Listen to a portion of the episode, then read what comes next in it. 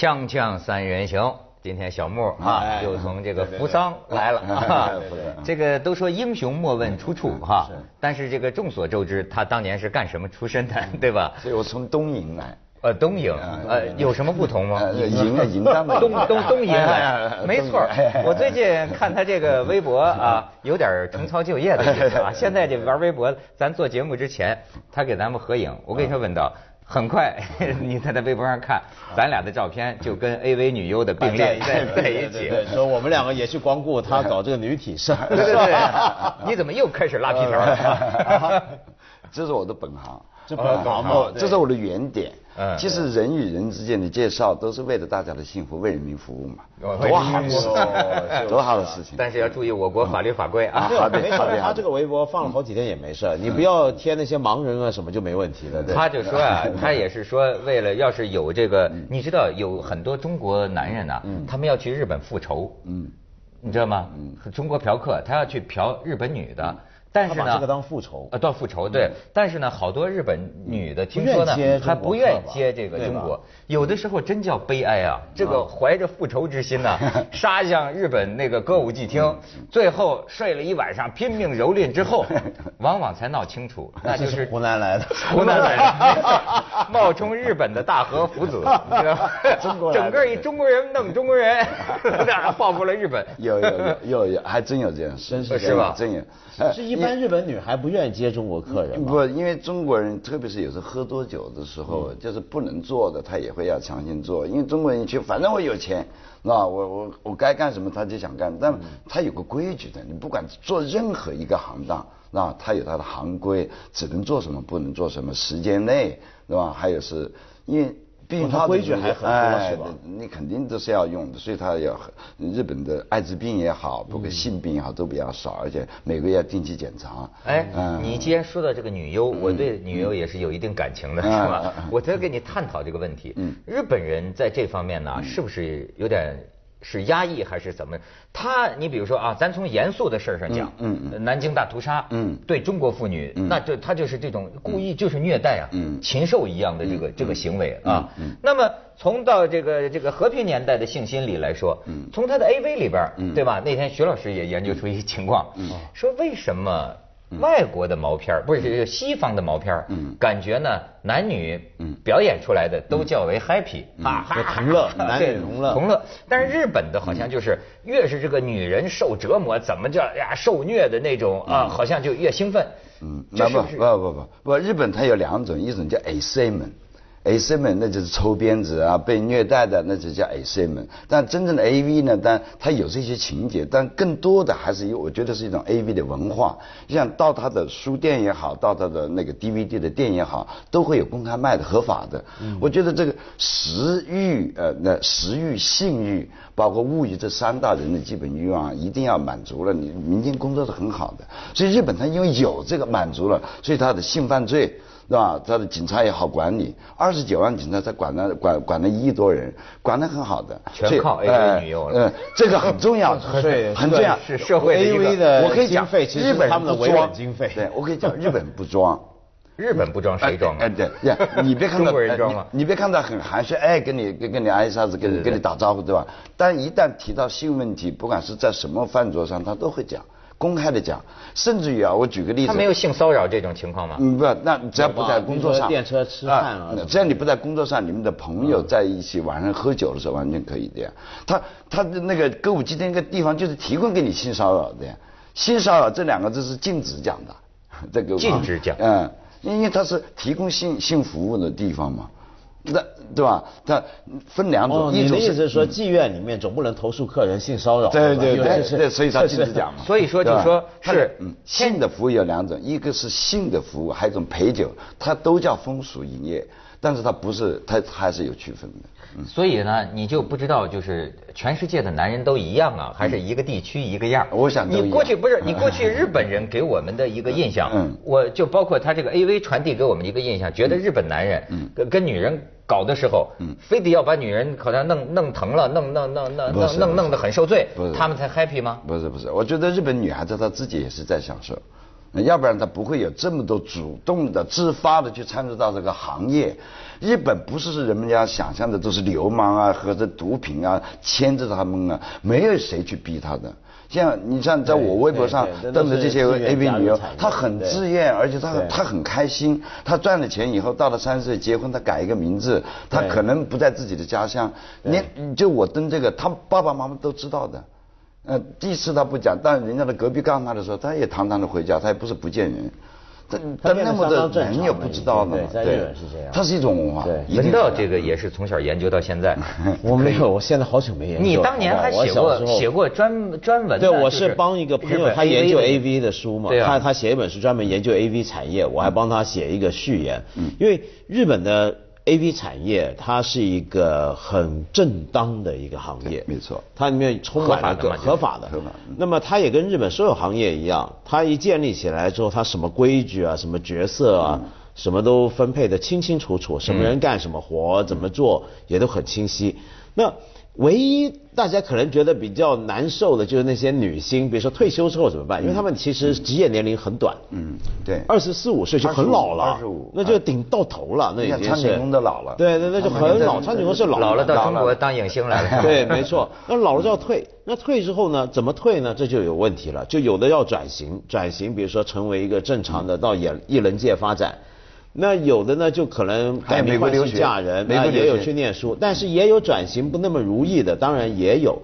但是无论如何呢，我觉得那些女孩子呢，几根本没有说是逼良为娼啊什么，却没有没有全都是自愿去当的，那是肯定的。而且是非常敬业，对这一点对是咱，们很敬佩啊。他一定会很认真去做，而且他觉得他自己的体型能展现给别人，能让他去出名，他觉得很高兴、很快乐一件事情。他不愿意，他根本做不好。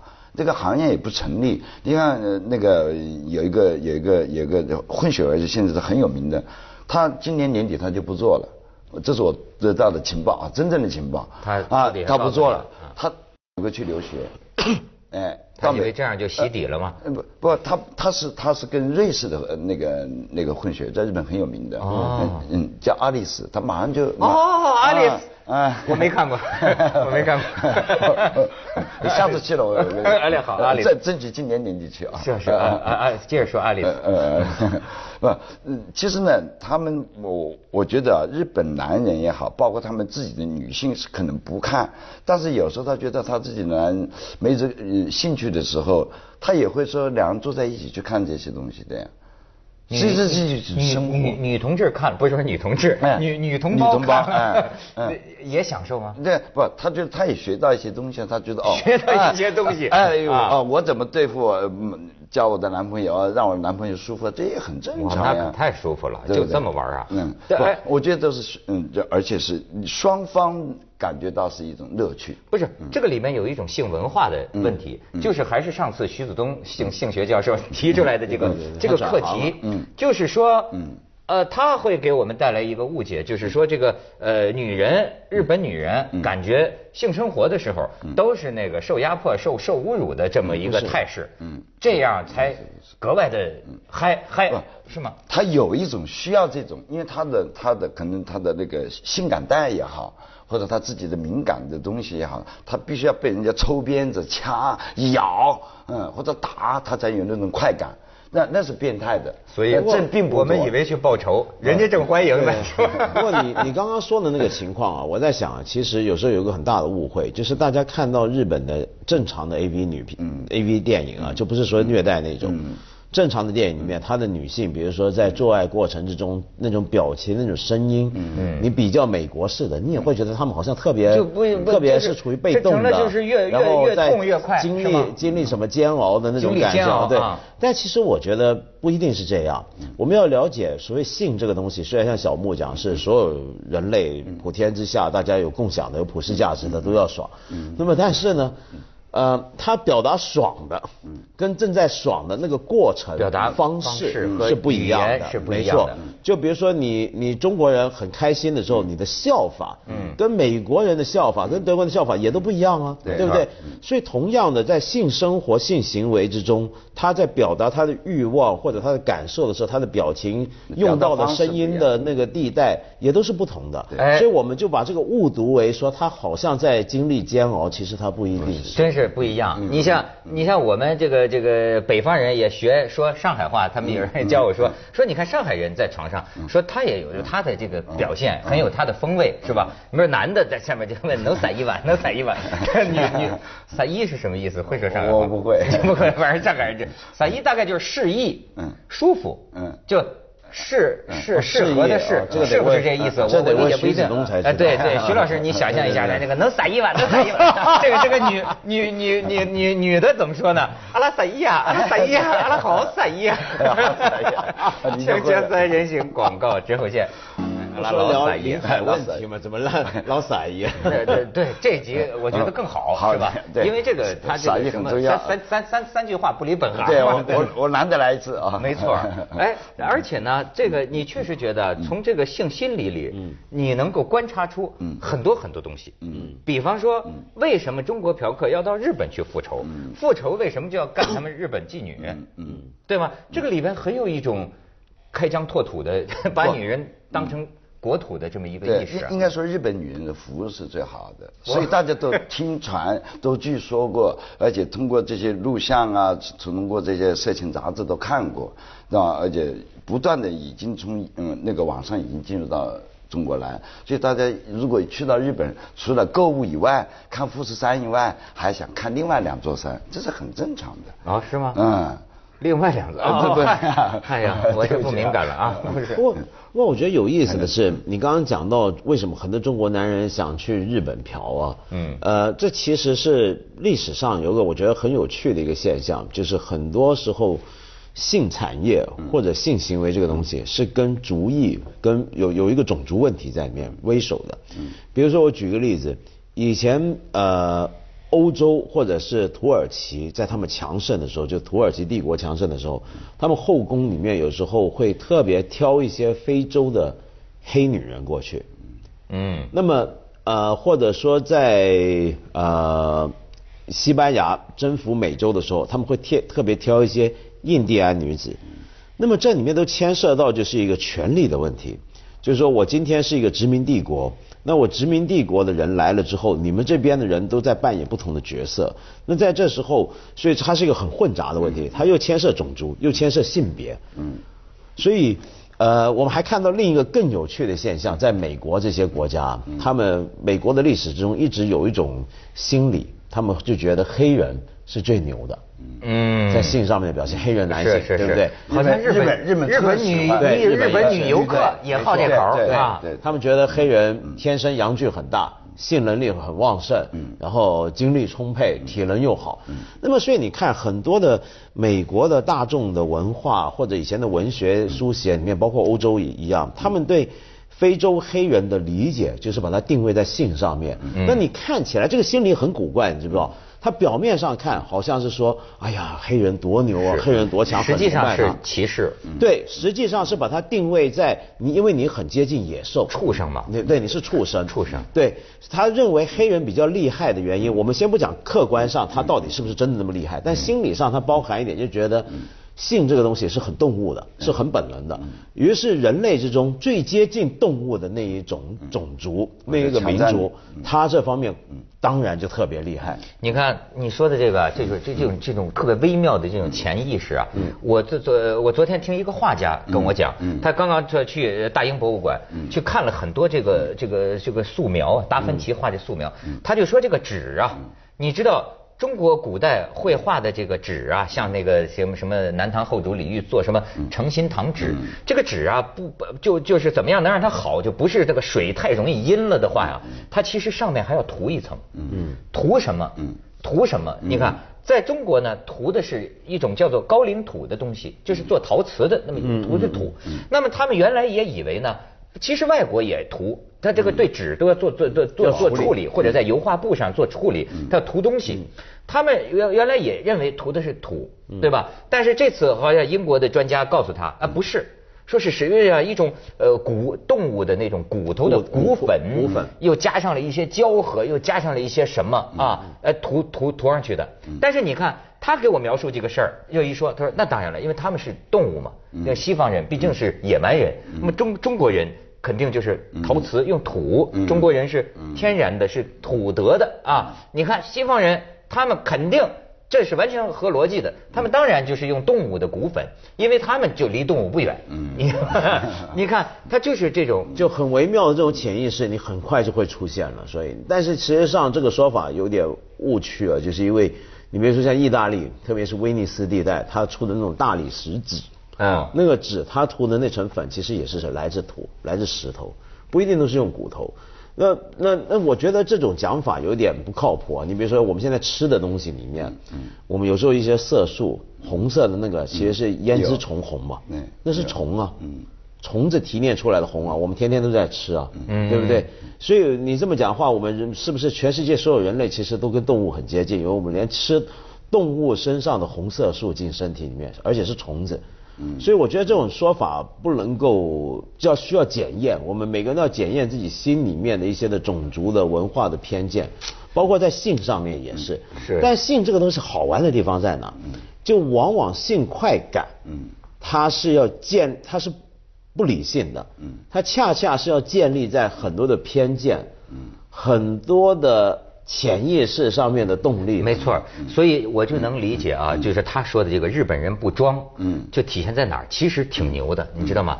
西方人都有点装。老实说啊，就是日本人在关于人的本能欲望的这个宣泄这方，他还是个承认的态度。因为这个啊，我们不能不看到人性里头有阴有黑暗面。当然你不能说那是黑暗的，因为我们有一半是动物，你知道吗？动物啊。他有时候在性的过程当中，我们都知道，这个人真的在进行性生活的这个过程当中，不是那么文明礼貌，对。对吧？很直接，不是那么 gentleman 的。而且甭管是男的还是女的，这玩意儿得玩玩出点花来，就是说，弄得有点这个侵略者、被侵略者、压迫者、被压迫者，他。你好像这种所谓性虐待的那种游戏啊，为什么提出一个叫角色扮演呢？对，就是说我们在一个安全无害的范围内，在卧室里头，我们演这么一个戏，对吧？演完了之后呢？咱们身心呢，把一些动物性的成分得到了一些释放，哎，还能跟人装好人，对吧？就是 不是？因为我们在社会上需要装好人，对对对，对吧？所以你看，那日本人他跟你打招呼，在跟你跟你寒暄，是吧寒暄他其实其实是一种交际的手段，也是有表面上是一种说，哎呀，跟你鞠躬啊。但是你真正问他什么东西，真正让他干什么事，他真他就跟你真张，嗯，他就跟你很直接，哎，很直接跟你真枪。实干了，他就会真枪实干。哎，真枪实干。他嗯，很多在很多公开场合，为什么有时候他们会大家一起脱衣服啊？喝着酒就喜欢脱。对，喝完，嗯，他脱完，他喝完以后，他有一种感觉，就是想就想宣泄、释放，其实这是一种很真实的表现。所以呢，你看他们也是野蛮人，都是动物。对对，他离野蛮人也不远。对吧，锵锵三人行，广告之后见。小木，你刚刚说日本人的那种发泄方式，比如说喝醉了就脱。我注意一个现象，我觉得很特别，因为我刚刚不是说每个文化里面，比如说你性爱过程中怎么样表达感觉，都会有文化差异嘛。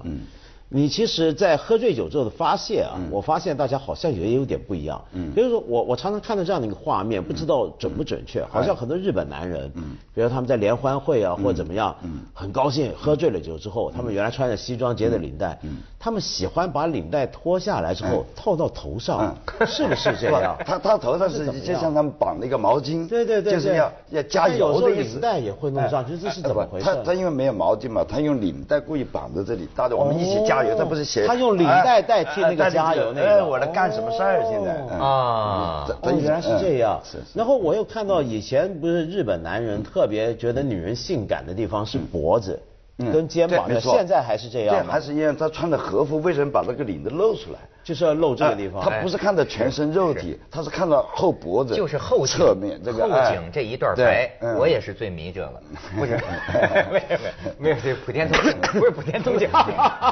人人同此心，人同此心。他他那个脖子露出来，他是这个做这个领子很难做的，所以脖子长得好的或者稍微长一点的、白一点的，这个是最适合穿这个和服。但但现在还是这样吗？就比如说现在一般也不会说老穿和服，那日本人是仍然觉得这个？看穿和服的性感女人就是看脖子。但是不穿和服，比如说现在一般日本女性，嗯就我想现代人是不是仍然觉得这是一个性感当然的？当然是。你看他很多重的，那结婚必须穿的。嗯，那就像中国现在的、嗯女的要穿旗袍一样的，嗯，是吧？一定要穿，一定有一道一定要穿和服，过年要穿，是吧？夏天到外面去看焰火也穿，但那不是那种就是那种有高大正就浴衣呃浴衣一样的那种形式，所以他知道是节假日，包括他们的一些一些一些一些各种灯会啊什么都会穿的，因为他他一定保持的非常好。那反过来有没有说男人什么地方是最值得注意的呢？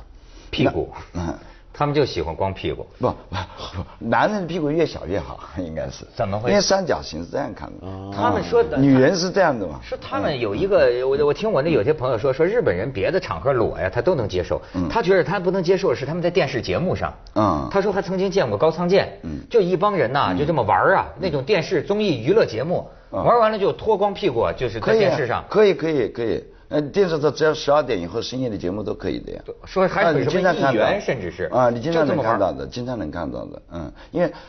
所以有一个极品兴业的一个艺艺人，在海南岛录他录节目的时候，因为脱了衣服被中国人很多反看嘛，但在日本大街上很正常是文化差异。啊，文化差异。啊，它他并不是一种下流，它也不是把它理解成就是一种释放，大家很这叫坦诚很相对奔放对那也是他的表达对，他的一种对表现中国人民坦诚相对，对没错没错。是这个意思。就像 AV，接着下来为您播出表演西安楼冠文明启示录。也是一种没错表达，你不能把它完全就是下流和下三流。